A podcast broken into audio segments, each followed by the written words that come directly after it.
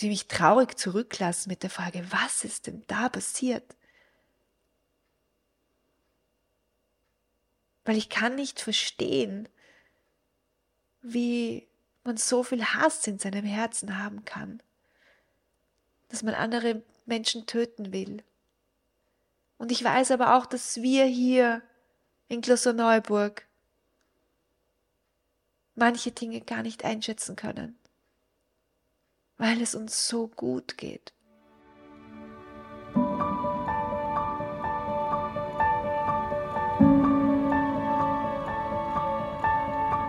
Herzlich willkommen zum Podcast Hüterin der Kindheit. Dein Kanal für das staunende Kind in dir.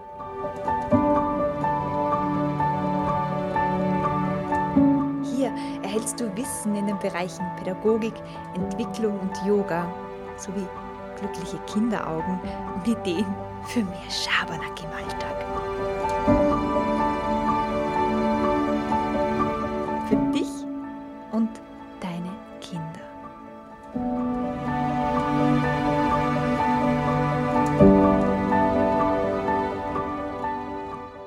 Hallo und herzlich willkommen zu einer neuen Folge des Podcasts Hüterin der Kindheit. So schön, dass du wieder eingeschalten hast zu einem so, so wichtigen Thema. Es geht heute darum, wie wir mit Kindern in unserer Umgebung umgehen, wenn sie Fragen stellen von wegen, Mama, wieso machen Menschen sowas? Es geht um Krieg und Mord. Und deshalb bitte ich dich jetzt am Anfang dieser Episode drum, dass du ganz ehrlich bei dir eincheckst, denn diese Folge wird keine Happy Peppy Folge werden. Ich werde dir am Ende Werkzeuge mit in die Hand geben, die dir dabei helfen, zentriert zu bleiben bei Fragen, die dich vielleicht aus der Bahn werfen. Die dich und deine Kinder dazu dabei stärken werden, dem Leid in unserer Welt nicht den Rücken zu kehren aber auch nicht von ihm weggeschwemmt zu werden. Und deshalb spür mal in dich rein und schau, ob du heute zentriert genug sein kannst, um dich diesem Thema zu widmen.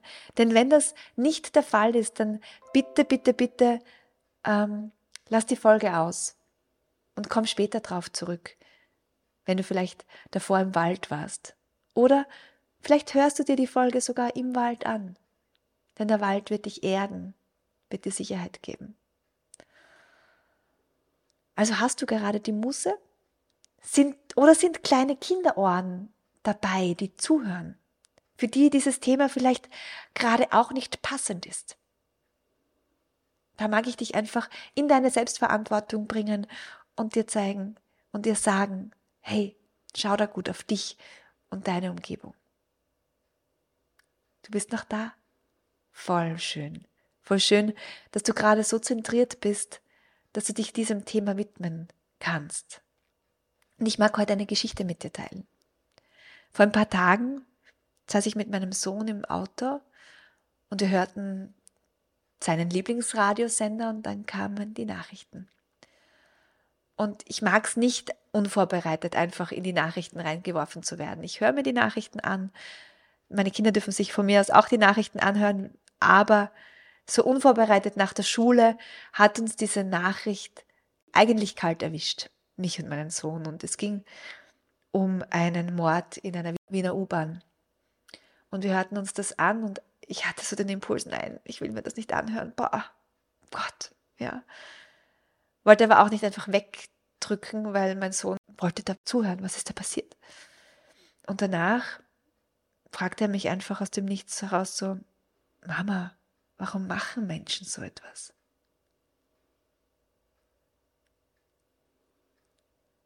Und genau darum geht es in dieser Podcast-Episode.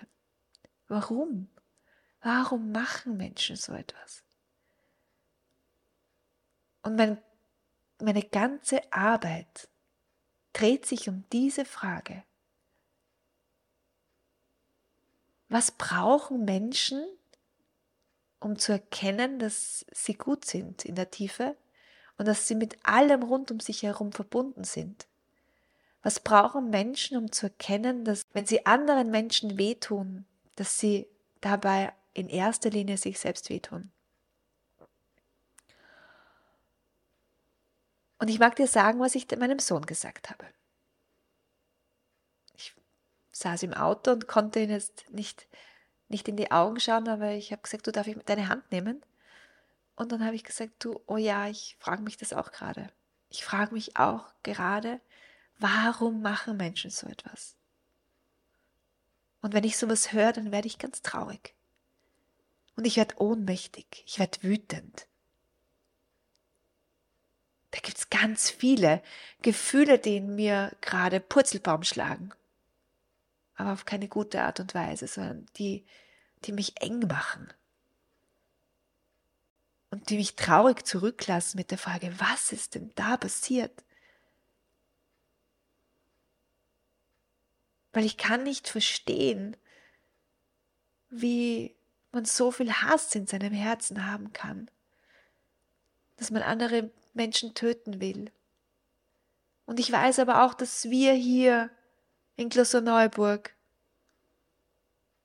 manche Dinge gar nicht einschätzen können, weil es uns so gut geht, dass ich mich gar nicht, dass ich mir vielleicht gar nicht anmaßen darf, dein Gut und Schlecht zu unterscheiden und das will ich auch nicht, aber sag mal, wie geht's dir damit? Und mein Sohn sagte drauf, weiß nicht. Auch so, traurig. Verstehe ich nicht. Und ich atmete. Und er atmete. Er atmete mit. Und ich gab ihm ein Zeichen, dass ich ihn verstehe, dass ich ihn sehe. Und dann sprach ich weiter. Weißt du, ich glaube, dass diese Menschen selbst total leiden. Ich, wahrscheinlich hat die in ihrem Leben noch nie jemand wirklich unterstützt. Ich glaube, dass Menschen, die sich als Kinder nicht wirklich behütet und gesehen gefühlt haben, im Stich gelassen gefühlt haben, vielleicht zu solchen Taten dann imstande sind. Und ich glaube, dass Menschen, die sich geliebt fühlen, gesehen fühlen, behütet fühlen, dass die sowas nicht machen würden. Und ich glaube, dass wir eine andere Welt hätten, wenn wir Menschen nicht in das sind wir und das sind die anderen unterscheiden. Dass Menschen, die wissen, dass wir eigentlich eh alle Menschen sind, die glücklich sein wollen.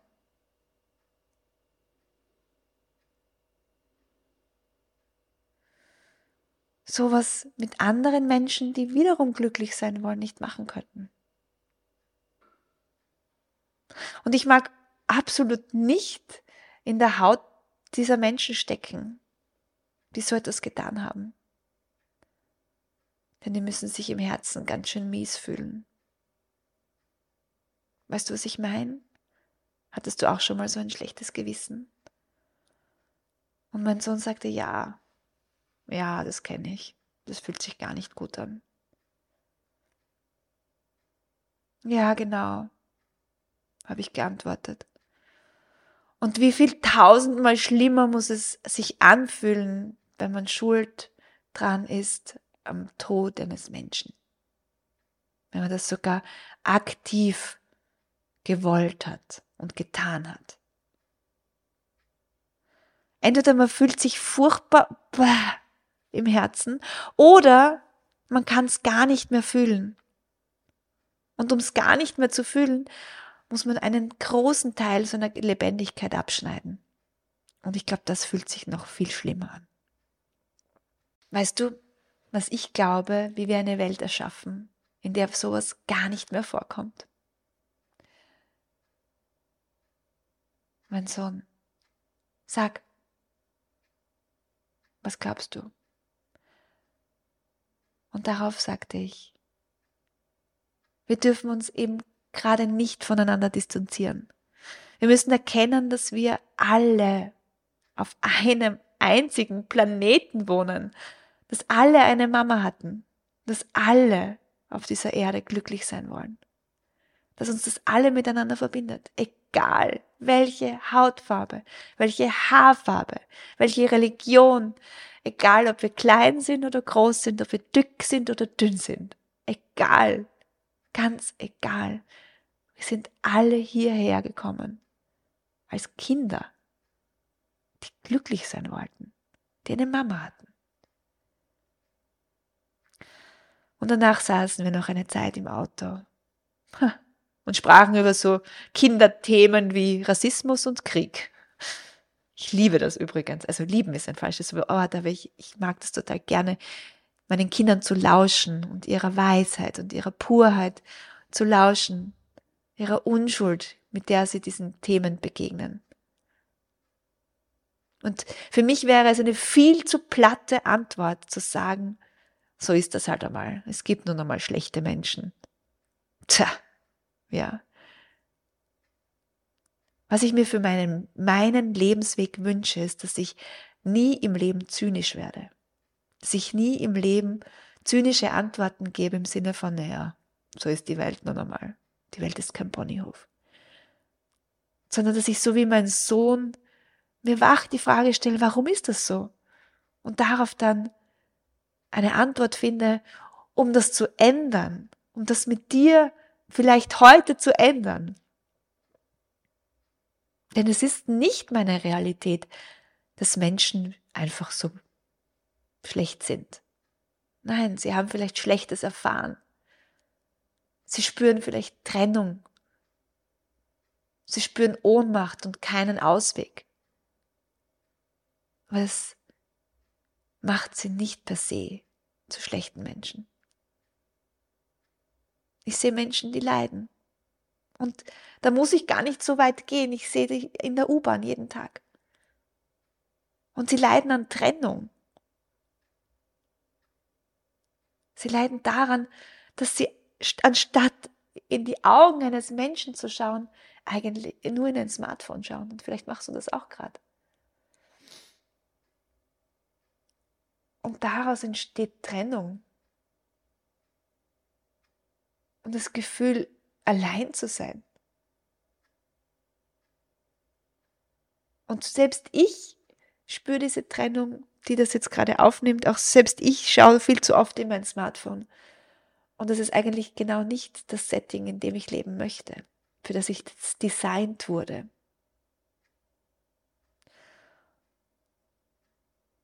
Und jetzt kommt ein großes Wort, nämlich Trauma. Je länger ich mich mit Kindheit, Spiritualität, Leid, Erwachen, Heilung, you name it, auseinandergesetzt habe, desto öfter kam mir das Wort Trauma. Und zu Beginn dachte ich mir so, geh mir weg mit Trauma. Ich bin doch nicht traumatisiert. Und mittlerweile schaue ich mich um und weiß, ich kenne keinen Menschen, der nicht traumatisiert ist. Und das hat den einen Grund, dass diese Gesellschaft, die wie sie ist, so wie sie gerade da ist, dass es uns gerade angeboten wird an Leben, für unser Nervensystem so nicht ausgerichtet ist.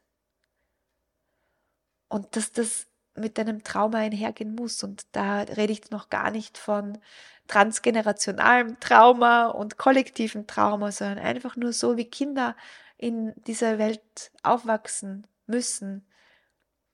Das befriedigt nicht immer ihre Grundbedürfnisse. Manchmal geht es sogar genau in die andere Richtung.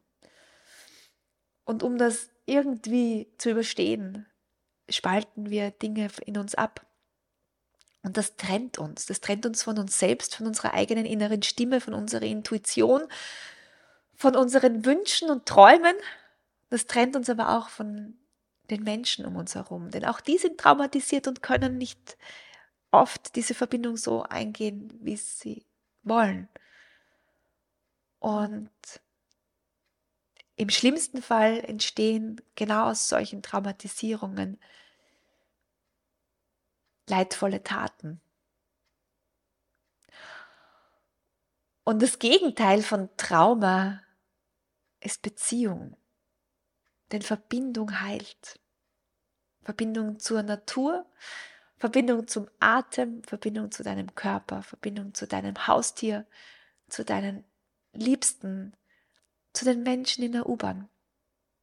Denn wir sind Menschen und wir sind gedacht, in Stämmen, in Tribes, in Gruppen zu leben und nicht alleine einfach nur zu funktionieren und den Konsum am, am aufrecht zu erhalten, den, die, die Wirtschaft am, im, am Laufen zu erhalten.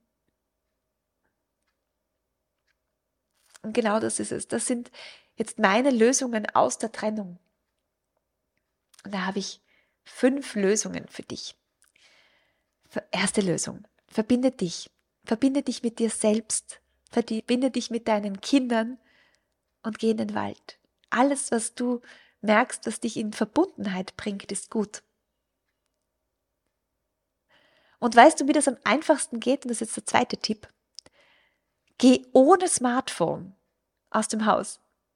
Ha! Mutig, oder? Geh ohne Smartphone aus dem Haus und geh in den Wald oder geh an den Bach. Oder wer, die, wer ganz mutig ist, geht ohne Smartphone in die Stadt. Ja, du findest auch ohne Google Maps den Weg, ich schwöre. Es gibt nämlich Leute, die werden dich verstehen in deiner Muttersprache und die kannst du fragen. Und aus dem Gespräch werden wieder rum vielleicht ganz neue Gespräche entstehen, neue Erfahrungen erschaffen. Und wenn es nicht geht, dass du das Handy zu Hause lassen kannst, dann kommt hier der dritte Tipp. Lass das Smartphone zumindest in der Tasche, wenn du in die U-Bahn einsteigst, wenn du in den Bus einsteigst und begegne den Menschen in der U-Bahn. Du musst sie ja nicht gleich alle ansprechen und antatschen, aber frag dich von deiner Perspektive aus, wie, wird, wie glaubst du, geht's diesen Menschen gerade? Was tut sich gerade in deren Leben?